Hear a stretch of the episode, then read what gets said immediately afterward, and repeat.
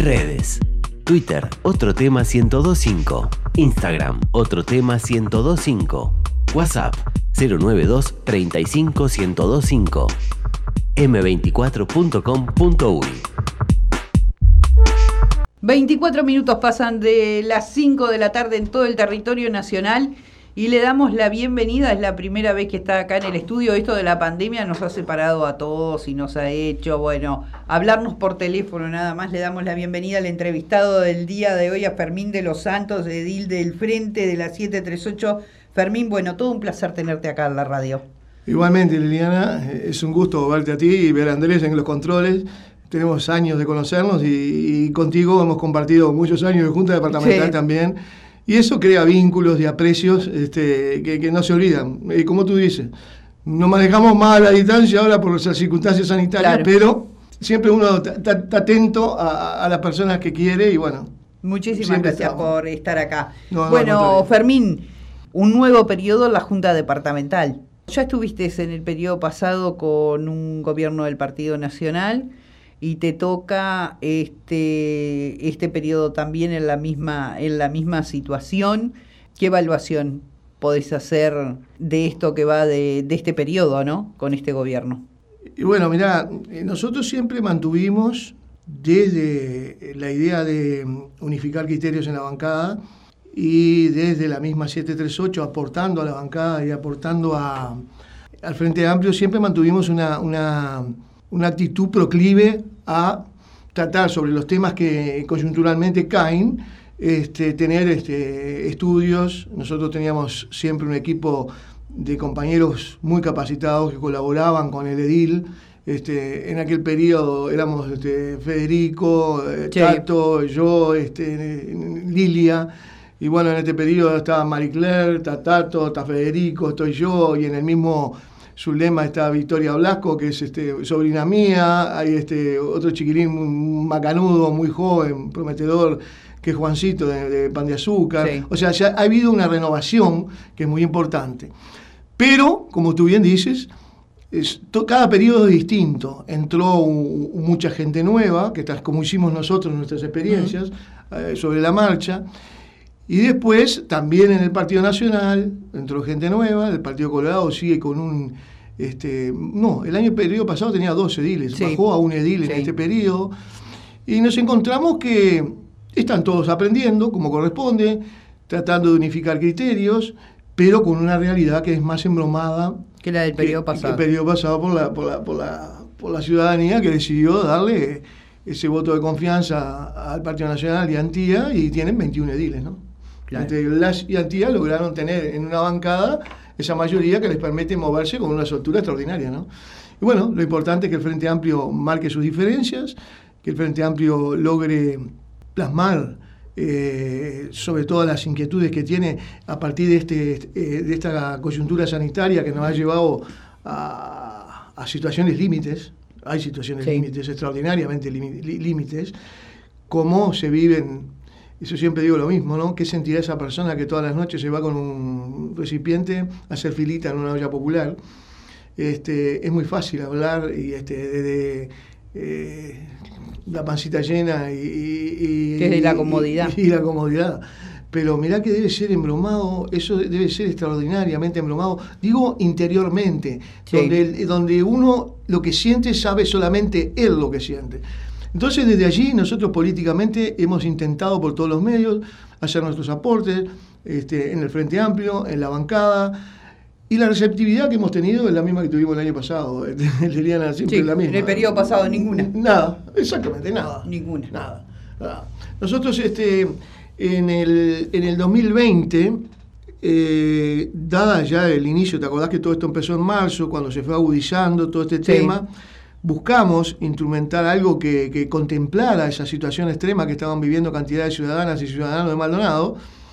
Y, este, y ahí, entre idas y venidas y mucho trabajo de compañeros, mm. reuniones en distintos ámbitos, eh, inclusive este, en la Junta Departamental, este, el Frente Amplio con delegaciones a presentar documentos en la misma Intendencia, se buscó siempre crear la herramienta que sirviera para colaborar con esas situaciones extremas en que se veían cantidad de empresarios pequeños, medianos, eh, gente eh, que estaba viviendo momentos de, porquería porque con la temporada que no existió, con la construcción que no existe, que nos, mm. nos mintieron de todas las maneras habidas y por haber. Sí, justamente de eso me estaba acordando antes de que llegaras, ¿no? Y le decía a Andrés, eh, va a venir Fermín y una de las cosas de la que voy a hablar con él va a ser del tema de las promesas incumplidas en materia de nuevas inversiones en el área de la construcción, pero no quiero cortarte.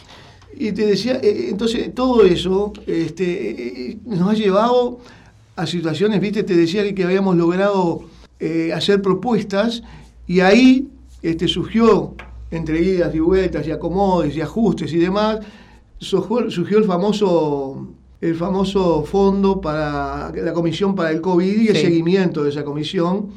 Y ahí se entró a trabajar con la Intendencia, este, venían de la Intendencia tres representantes, que esencialmente que era Villegas, este, este, Lucich y, y Baeza. Mm. Y, este, y bueno, del Frente Amplio estábamos, este, en ese momento, estábamos Efraín Acuña, que era ahí el mm. compañero, y estaba yo. Y bueno, y ahí se dio un ámbito, pero era, era, era, era, era una cuestión muy, muy, muy, estaba muy bien establecido en el decreto cómo se tenía que manejar la intendencia. El mm. problema es que la intendencia, viste, que siempre cuesta, los pedidos de informe no lo contestan, la información siempre llega tarde o llega por la mitad. Nosotros tuvimos hasta en los juzgados por, estos temas de, la, información, y, la no entrega en tiempo y forma de la misma. Claro. Y, este, y bueno, y ahí surge. Ahora, ¿qué es lo que surge? ¿Qué es lo primero que surge? ¿Quién financia este, este, este fondo COVID, como se le llamaba? Mm. Y bueno, y ahí el Frente Amplio estuvo que, hacer algo que en realidad había venido diciendo durante 10 años, o durante esos cinco primeros años de Antía.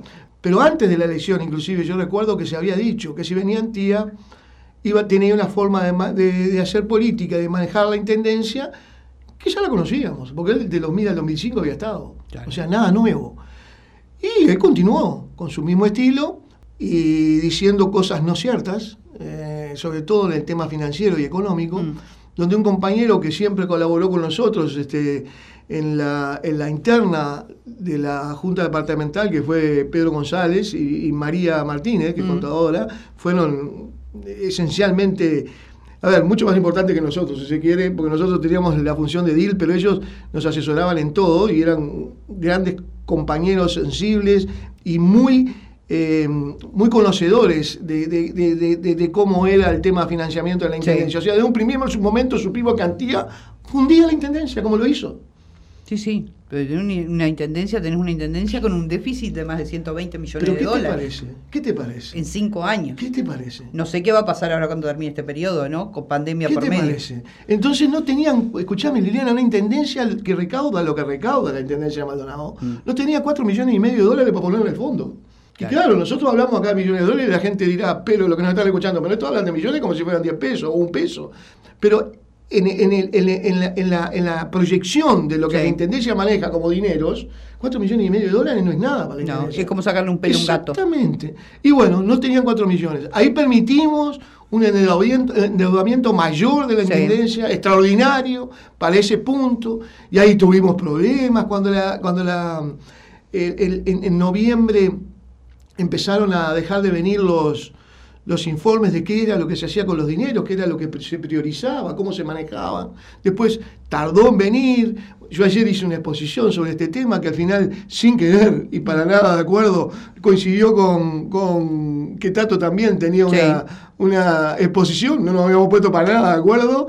Y, este, y al final los dos más o menos creo que complementamos la idea de qué es lo que duele y qué es lo que preocupa y qué es lo que sigue preocupando y va a seguir preocupando. Pues yo siempre lo digo, de lo mismo, más o menos tenemos la fecha que esto empezó. Ahora cuando termina no se este sabe. tema, ahí está, este tema sanitario, no, se sabe. no sabemos. Y las consecuencias son terribles. Las consecuencias económicas, sociales, en materia de salud, eh, la cantidad de gente, te puedo decir, mira, el otro día por diferentes circunstancias eh, me comenta alguien de un caso eh, que su médico le decía, no sabes la cantidad de gente que ha aparecido ahora luego que esto, los números de la pandemia entraron a bajar y demás, la cantidad de gente que ha aparecido con problemas de salud que aparecen frecuentemente cuando hay picos de estrés.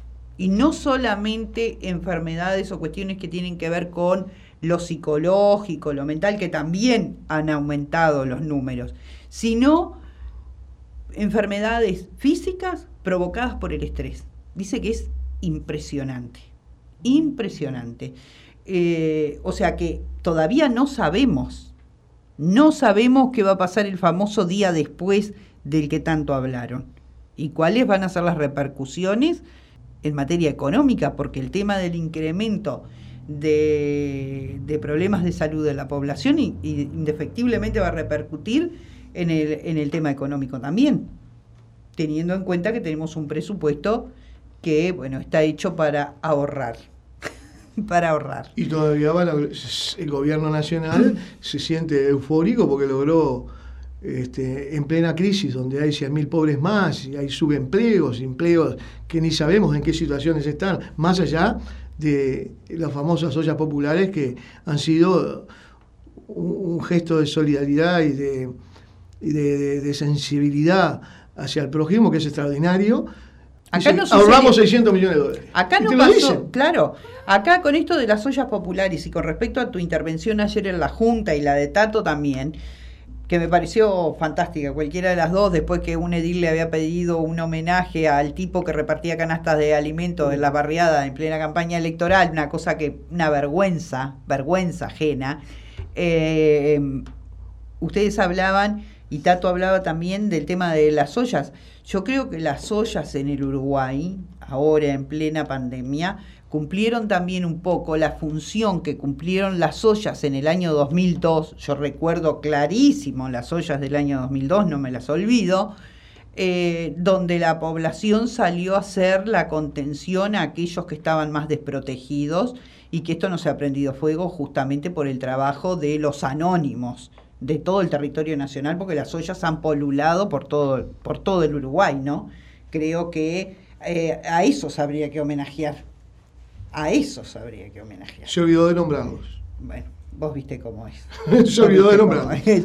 Fermín, permitime unos minutitos para cumplir con los avisadores y enseguida volvemos acá a otro tema por M24 con el edil Fermín de los Santos. Escucha M24. Escucha distinto. Redes. Twitter, otro tema 1025. Instagram, otro tema 1025. WhatsApp, 092 35 1025. m24.com.uy. Fermín, hablábamos de la situación de, por la cual está pasando nuestro país. Maldonado, uno de los departamentos más golpeados, sin duda alguna, por ser un departamento mayoritariamente turístico, más allá de lo que decía el presupuesto del quinquenio pasado, el cual fue redactado por Alfi, que decía que éramos netamente agropecuarios. Este, bueno, no, somos de turismo y eso la pandemia, bueno, arrasó. Y a eso hay que sumarle las promesas incumplidas en materia de construcción, donde se hablaba de que iban a haber miles de puestos de trabajo en la construcción, porque venían nuevos proyectos, muchos de ellos se mandaron a la Junta por el tema de excepciones, y ahí entre ellos está metido el caso del ex hotel y casino San Rafael, que fue un escándalo, un escándalo. Terminaron en el juzgador. Fue un momento este, que a mí realmente no, no, no, no, me puso nervioso y no por cuestión de hombría. ¿eh? Yo te este, fui a hacer lo que tenía que hacer y a defender lo que estaba convencido que tenía que defender. Pero recuerdo sí que dos compañeros, este, Pedro González y, el doctor Álvaro Loruso, Alvarito, mm. Me fueron a hacer el aguante porque, claro, se había puesto medio pesado el ambiente y no me decían cosas lindas, ¿no? Entonces, este, bueno, son situaciones que se dan, la gente confía, como bien dices tú, confía en determinadas promesas de determinados personajes, porque son personajes realmente, porque yo digo, ¿qué insensibilidad puede llegar a tener un tipo que es consciente que está mintiendo, porque no es cuestión de que no se den cuenta, porque tú no le puedes decir a la gente desde tu lugar de intendente departamental, ¿qué puedes hacer? Puedes de pronto, sí, abrir canales para que se facilite, pero tú, desde la intendencia departamental, tenés determinados límites para las políticas que puedas crear en alas de lo que a ti te parezca que... Entonces, la política de la promesa del trabajo de Antigua, ¿en qué consistía? Las excepciones. El tipo agarró y dijo, por fuera de la norma todo, por dentro de la norma no metas nada porque la gente no le interesa y, escúchame, el inversor que tiene la opción de, hacer 10 pisos, pero no, eso me permite la norma, pero si yo voy por, la excepción, llego a, 15 o llego a 2, estamos hablando de millones de dólares. Entonces por ahí fueron los tipos. Y ahí fue esa famosa promesa de que vuelvo yo y vuelve el trabajo. Ahí nació aquello. Y de aquellas excepciones, yo escuché al hoy diputado Blas decir que esas excepciones iban a permitir, porque era el Partido Nacional el que estaba detrás de eso, ¿eh? no era solamente Antilla en aquel momento, era el Partido Nacional, mm. con todos sus ediles, y él era uno de ellos, que iban a haber de 6.000, 8.000 puestos de trabajo en la construcción. Recuerdo. Entonces, escúchame, hay que ponerse en el lugar de la ciudadana, del ciudadano que está teniendo dificultades para, para, lo, para lo más elemental que puede necesitar una familia.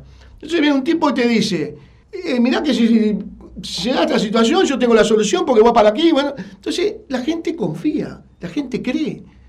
Y bueno, nunca estuvieron ni por cerca. Porque nosotros este, teníamos contacto directo con el Zunca y, este, y, directo en cuanto al intercambio, ¿verdad? Y yo integraba la comisión de obras, o sea que, y la sigo integrando, o sea que tenía de primera mano todo aquello. Y, todo lo que se prometió, todo lo que se dijo, aquella avenida de Antilla, que las cámaras este, siempre están cerca de estos este, políticos del Partido Nacional, no tienen problema con el tema de los medios, y venía con todas las carpetas, y aquí está el mm. futuro Maldonado, y el futuro Maldonado, el futuro Maldonado, porque vale aclararlo y que no es menor. Esto fue antes de la epidemia, antes de la pandemia. De la pandemia. Y, no hay dos opiniones al respecto. Tú hablabas de San Rafael. Sí. En San Rafael yo estuve sentado a mi izquierda, como si estuviéramos en esta mesa, al señor Cipriani. Por supuesto, habló maravillas del primer proyecto, mm. ¿te acordás de la aguja, aquella famosa, sí. Después pasaron las famosas, este, en la jerga, las matracas, mm. y este y ahora no quedó nada, quedó el, pozo. El, pozo y encima nada de aquello que en su momento Antía decía, y ahí están las grabaciones que lo condenan de por sí solo, de que hablaba del mantenimiento de algo que era un ícono de Punta del Este, que en eso sí concuerdo, era algo especial para Punta del Este, por todo lo que había albergado en, la historia del Hotel San Rafael, este, allí dentro de aquellas paredes. Y bueno, este señor Chipiani, cuando yo le pregunto, ¿y quién es el inversor? Porque es muy común acá en Punta del Este, y tú lo sabes tan bien como yo, de que lográs tener la viabilidad lográs tener la posibilidad de que la Junta te apruebe una excepción y después salís con la carpetita a buscar los inversores. Claro. y el señor Cipriani me dijo muy suelto el cuerpo, mm. soy yo. O sea que los 450 millones de dólares, 400 millones de dólares, 500 millones de dólares, lo iba a poner él. Yo me dijo. ¿De dónde hierbas si son puros palos? Y bueno, entonces, vos después, cuando, cuando yo estuve mucho trabajando, este, bueno, bien dices tú, hasta, hasta, hasta juzgado llegué. Mm este, con los vecinos del, de San Rafael, porque y, la sensibilidad de todos los vecinos de San Carlos, Maldonado, de todo el departamento y, del país.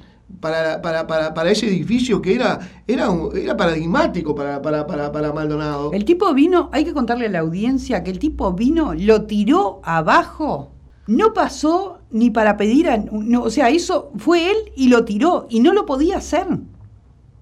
Porque, a ver, él tenía que pedir las autorizaciones para eso y no se hizo, no se hizo. O sea, una impunidad de tal magnitud este, y siguen ahí.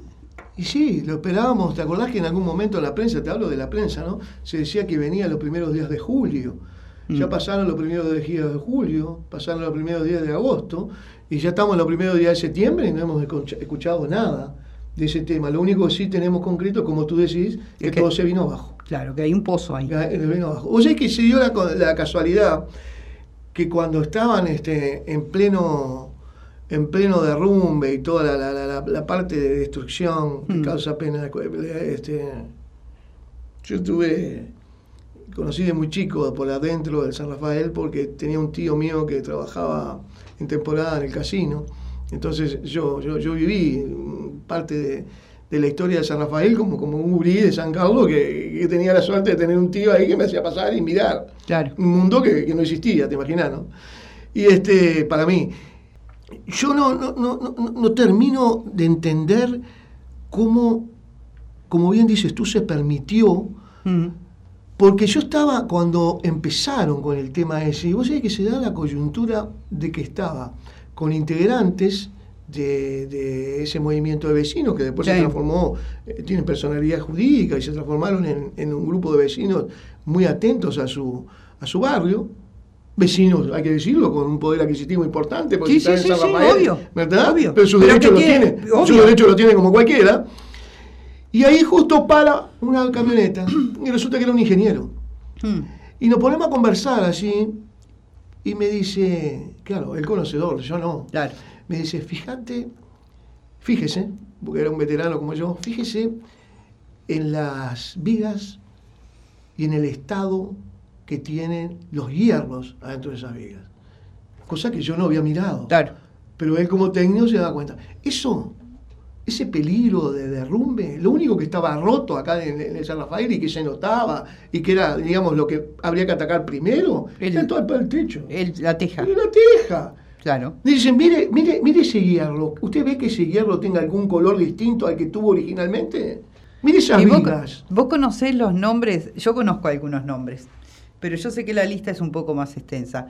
¿Vos conocés los nombres de quienes con camiones, previo a la demolición, atracaban en la puerta del San Rafael y se llevaban las cosas que habían adentro? Que las vendieron, las remataron, no sé, las regalaron, supongo.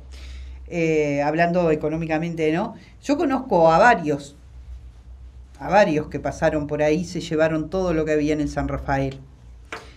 Hubo varios eh, beneficiados. Varios beneficiados, varios beneficiados. Y bueno, la cuestión es que eh, la situación de aquel tiempo donde nosotros hacíamos, poníamos todo el énfasis en que la, la administración si no tenía un giro, estamos hablando del 2015 al 2020, si no tenía un giro en el manejo de los dineros y una responsabilidad importante para ello, iba a terminar lo que terminó. Mm. Una intendencia absolutamente desfinanciada, histórica, porque cada, cada vez que presentaban una rendición de cuenta, cada vez que teníamos algún dato más o menos exacto, era para peor. Y el colmo de todo esto llegó en la famosa rendición del año 19. Claro donde Antía hizo la campaña diciendo directamente, por primera vez en mucho tiempo, un ejercicio de superávit, y vino el Tribunal de Cuentas y tuvo que decir, no, mi amigo, lo que usted dice que es superávit, esos 80 no, no son de superávit, son de déficit. Se equivocó. escúchame, yo digo una cosa, exactamente. Maquilló los Con todo un equipo contable, con todo un equipo trabajando nada más, nada más ni nada menos que en una rendición de cuentas, donde tienes que tener una responsabilidad extrema porque son los dineros públicos, no son los dineros de tu bolsillo que se te antoja, lo prende fuego a la mitad de la calle si tiene ganas. Y bueno, la cuestión es que.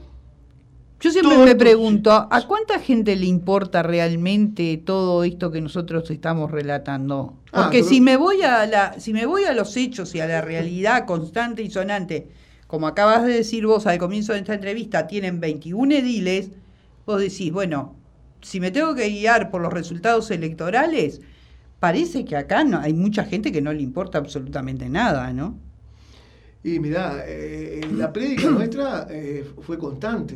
Eh, nosotros este, tuvimos un, trabajo por el cual nosotros seguimos este, transitando, tuvimos un camino de, una estrategia que la seguimos manteniendo, de denunciar una y otra vez.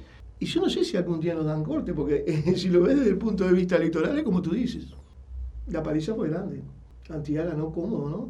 Y le ganó en su propio partido nacional a su segundo cómodamente también, o sea, fue cómodo en todo. O sea que le, reafirmaron su condición de, intendente. Y bueno, qué sé yo, la gente, nosotros no habremos sabido explicar, o como bien dices tú, capaz que la gente hay que cuestionar si a la gente le interesan los dineros o está esperando de pronto que la bolilla de ellos caiga y este y la fundación a ganar los acomode de alguna manera. Sí, la, intendencia paralela que tiene con la, la intendencia paralela, yo digo la agencia de empleo, este o eh, en alguna medida se vieran beneficiados por una subrogación o un aumento en la, en en la en el grado que tenían este adentro. Yo no sé qué es lo que pensó la gente, sinceramente digo, qué es lo que pensó la gente a partir de... Y me hago la, la autocrítica, ¿no? Hay algo que debemos haber hecho no de forma convincente. Había un compañero nuestro muy experiente, muy querido, que siempre decía lo mismo. ¿Sabes cuál es el gran problema? Que ellos le creen y nosotros no. Ahora, nosotros mostrábamos todo. Y después, que, que transcurrido el quinqueño pasado, cuando se cierra, allí estaban todos los números. Y los números no mienten, ¿eh? Cualquiera puede acceder a ellos. Sí, sí. Y sin embargo, si lo ves desde el punto de vista electoral, como tú dices, no, no, no, no. Como que la prédica nuestra no, no, no, no cosechó este eh, no repercutió en la opinión pública y bueno, es, es, la realidad y por esto estamos transitando también en este momento. Hoy agravado mucho, mucho, mucho, en una situación límite, diría yo, extrema, como bien dices tú, eh, en el 2000, en, la crisis del 2001, 2002, o sea, era una crisis que fue un, desastre aquello, porque lo que permitieron fue un desastre, mm pero hoy le tenemos que todavía tenemos que eh, agregarle, sumarle el tema sanitario. El tema sanitario. Entonces, eso es terrible. Es un tema sanitario que es a nivel mundial, porque tú ves que eh, hoy eh, te podés manejar de determinada manera, de acuerdo a, los criterios personales de cada uno, porque aquí así se ha manejado, pero tú tienes las experiencias del mundo. Esto es como decíamos hace un rato. Supimos cuándo empezó, no sabemos cuándo termina. Entonces, bueno es un tema importante. Mira, yo hablaba hoy de mañana con un empresario de acá de Maldonado, un pequeño empresario de Maldonado, ¿no? Que voy regularmente a comprar a su negocio.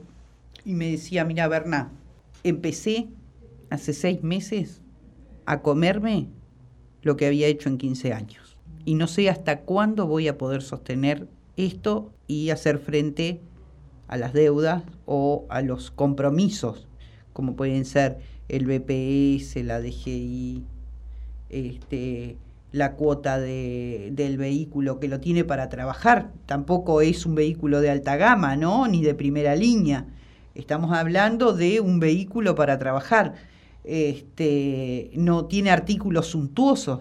Las cuentas que tiene son para poder trabajar y para que trabaje una o dos personas más que trabajan con él, porque bueno, tampoco es un gran empresario, puede tener una persona o dos ahí. Este, y me decía, me empecé a comer lo que hice durante 15 años. Pero tú tienes la pauta de eso, que lo ves, lo ves, lo ves cotidianamente y lo ves en las ferias. Tú ves cuánta herramienta se están desprendiendo. Y tú ves que esa herramienta que la usaban para trabajar y hoy ya el trabajo no existe.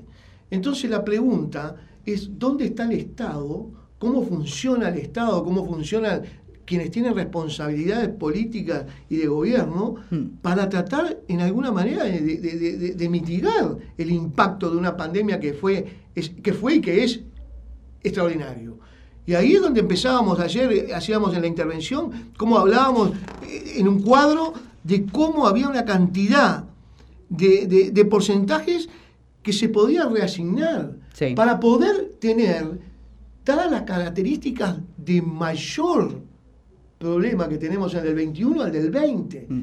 Entonces, si en el 20 funcionó un fondo COVID, ¿cómo es posible que la Intendencia, su presupuesto quinquenal, no haya puesto un peso para desarrollar políticas sociales donde tendría que haber puesto el mayor énfasis? Y se quedó cómodamente con los jornales solidarios que le mandó el gobierno nacional, que fueron 815, creo, 800. Entonces, tú te encontrás que hay una cantidad de rubros que te permitirían hacer reasignaciones y de ahí lograr recursos sin tener que aumentar endeudamiento para poder de alguna manera mitigar en algo la situación de cantidad de, ciudadanas y ciudadanos. Ahora, claro, para esto hay que tener una decisión política. Claro. Antía y el Partido Nacional nunca la tuvo. Porque, a ver, es Antía y el Partido Nacional. Porque cuando llegan las cosas a la Junta Departamental, el Partido Nacional en bloque tiene sus 21 manos levantadas. Entonces, claro.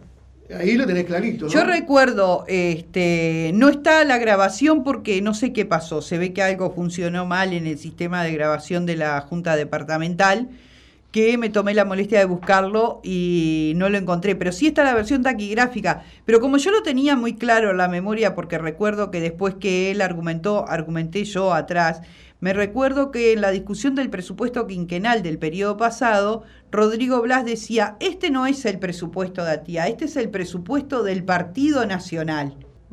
O sea, es el presupuesto del Partido Nacional con Antía a la cabeza y sus socios políticos.